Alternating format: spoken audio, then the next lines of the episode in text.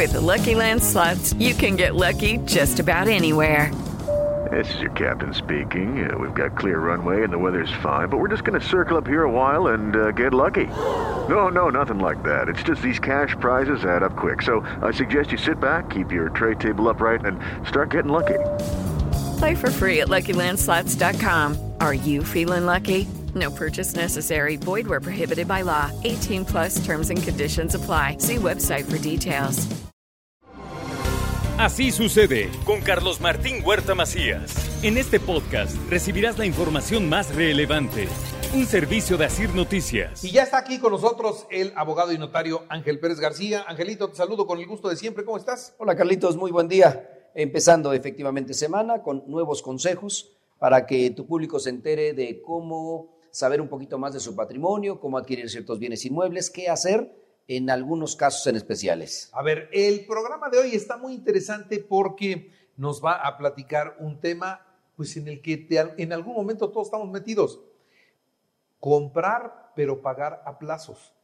Es muy difícil hoy pensar en que todas nuestras compras pueden ser de contado y ahí hablamos de terrenos, de coches, de casas, de departamentos, de locales, de negocios, pues así como para desembolsar, sí, acá me compro otra casa y ahí va. No, entonces hay que saber las reglas del juego, ¿no? Claro, y esa es una, es una parte importante de cómo, de cómo planear una economía para que no llegue el momento que estoy quebrado y no puedo pagar. Entonces, planear bien eh, una compraventa creo que es importante. Y hoy vamos a ver la compraventa efectivamente a plazos de un Venga. bien inmueble.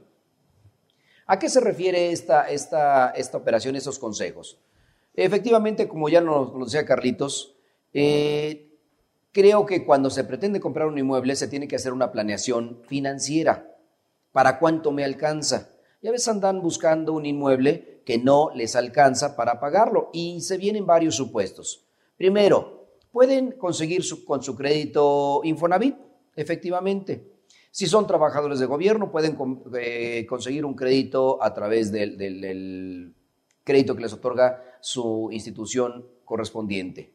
Puede ser una institución bancaria y entonces estas operaciones ya no son a plazos, son pago de contado porque el que vende recibe la totalidad de su dinero. Pero pongamos el ejemplo de una persona que quiere comprar un inmueble que cuesta un millón de pesos, sea casa, terreno, departamento, y solamente tiene 300 o 400 mil pesos. Y no es sujeto de obtener ningún crédito porque no está en ninguno de los supuestos que mencionamos antes. ¿Qué operación se puede plantear para que este señor adquiera su inmueble de un millón de pesos y le faltan 700 mil pesos? Hay varias opciones.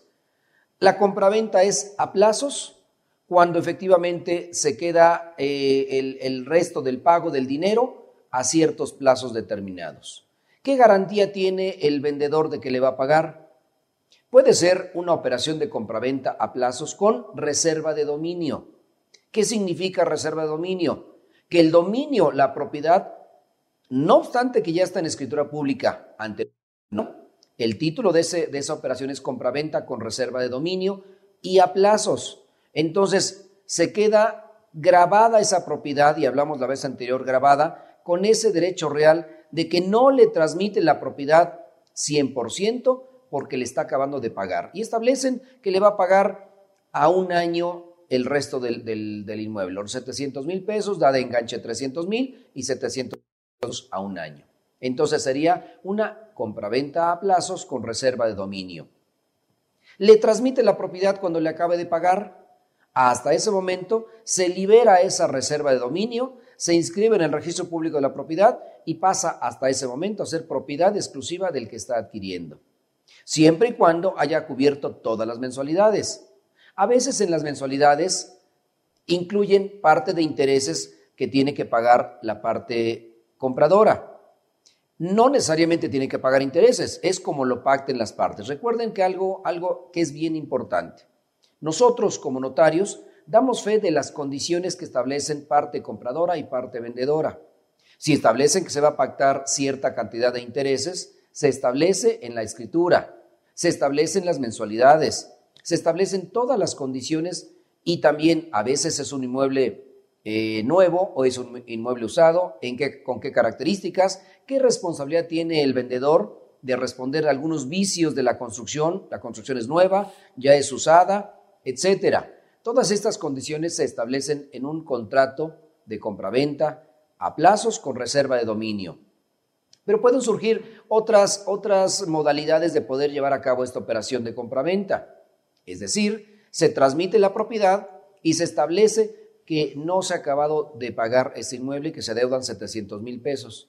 Y se puede quedar hipotecado en favor del vendedor ese inmueble. Es decir, el valor de operaciones de un millón de pesos, de los cuales me dio 300, y reconoce adeudarme 700 mil pesos. Y por esos 700 mil pesos queda grabada esa propiedad, queda hipotecada.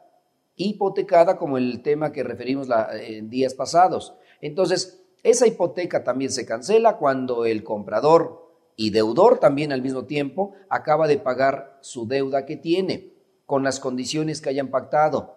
Es importante dejar muy claro se va a pagar o no intereses, cómo se va a pagar, dónde se va a pagar. Y recuerden el, el, monto de la operación, es un millón de pesos.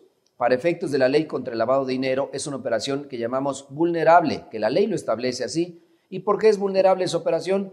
Porque no se puede pagar en efectivo una operación para este año por un monto superior a 830 mil pesos en promedio.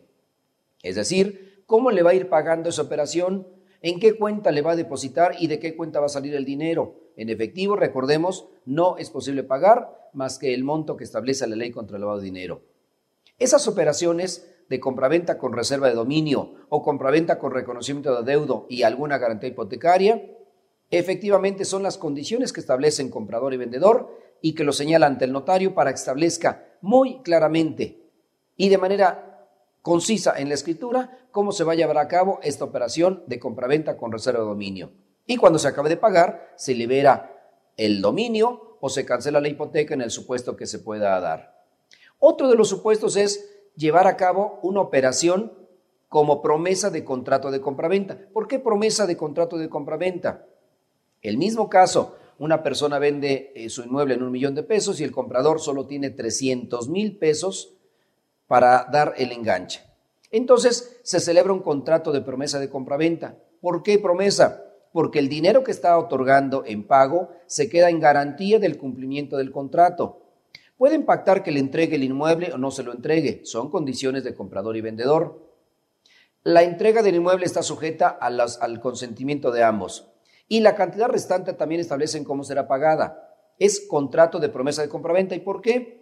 porque ante nosotros la responsabilidad que existe es que tenemos solo 15 días para pagar los impuestos de una operación traslativa de dominio, una operación de compraventa.